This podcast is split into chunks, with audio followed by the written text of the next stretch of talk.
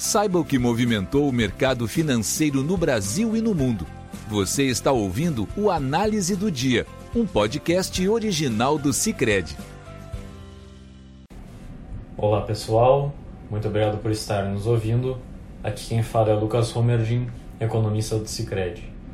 E hoje, no dia 30 de março de 2022, vamos falar sobre o movimento do mercado financeiro no exterior e também aqui no Brasil. No exterior, o dia foi pautado pela desconfiança dos investidores em relação aos avanços nas negociações entre Rússia e Ucrânia que embalaram os mercados no dia de ontem. Hoje, o presidente ucraniano Volodymyr Zelensky reconheceu que houve sinais positivos nas negociações dos últimos dias, mas enfatizou desconfiança quanto aos compromissos de Moscou, já que a Rússia mantém as atividades militares na Ucrânia. Os principais países do Ocidente também se mostraram céticos em relação aos avanços recentes, com o presidente dos Estados Unidos, Joe Biden, e outros aliados dizendo que continuarão a pressionar a Rússia com sanções. Do lado russo, o porta-voz do Kremlin, Dmitry Peskov, elogiou o fato de Kiev ter respondido às exigências russas por escrito mas ponderou não ter percebido sinais de avanços significativos nas negociações e destacou que ainda há muito trabalho a se fazer. Refletindo essas declarações que trouxeram incerteza quanto ao avanço das negociações, o mercado devolveu no dia de hoje parte dos avanços de ontem. Na Europa, a maioria das bolsas fechou a quarta-feira em queda, repercutindo, além das declarações recentes de Rússia e Ucrânia, alguns indicadores econômicos divulgados ao longo do dia. O índice de sentimento econômico da zona do euro, que mede a confiança de setores corporativos e também dos consumidores, caiu de 113,9 pontos em fevereiro para 108,5 pontos em março.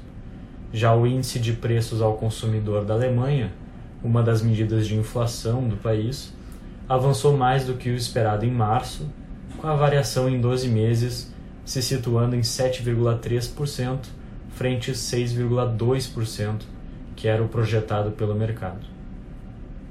Ambos esses dados refletem o impacto do conflito no leste europeu sobre a atividade econômica na Europa e reforçaram o movimento de queda nas praças europeias.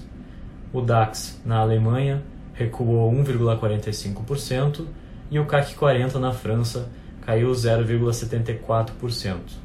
No entanto, o avanço do preço do barril do petróleo, que chegava a 111 dólares por barril, favoreceu as empresas petrolíferas no Reino Unido, levando o FTSE 100 na região a destoar dos demais índices da Europa e fechar com alta de 0,55%.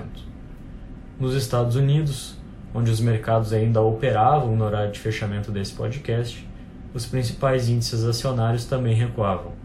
O Dow Jones caía 0,19%, enquanto o S&P 500 e o Nasdaq recuavam 0,53% e 0,76% respectivamente. No Brasil, o Ibovespa conseguia destoar da maioria das bolsas no exterior e apresentava resultados positivos nessa quarta, embalado pela valorização das commodities e meio à incerteza quanto à evolução do conflito entre Rússia e Ucrânia. Além do avanço da cotação do barril do petróleo, o minério de ferro, outra importante commodity exportada pelo Brasil, tinha avançado bastante ao longo do dia de hoje, favorecendo ações de empresas do setor extrativo, como a Vale. Assim, no horário de fechamento desse podcast, o Ibovespa era cotado a 120.246 pontos, o que representava um avanço de 0,19% em relação ao fechamento de ontem. Esse avanço das commodities, embora impulsionasse a bolsa, também sustentava a preocupação do mercado com relação à dinâmica da inflação no país.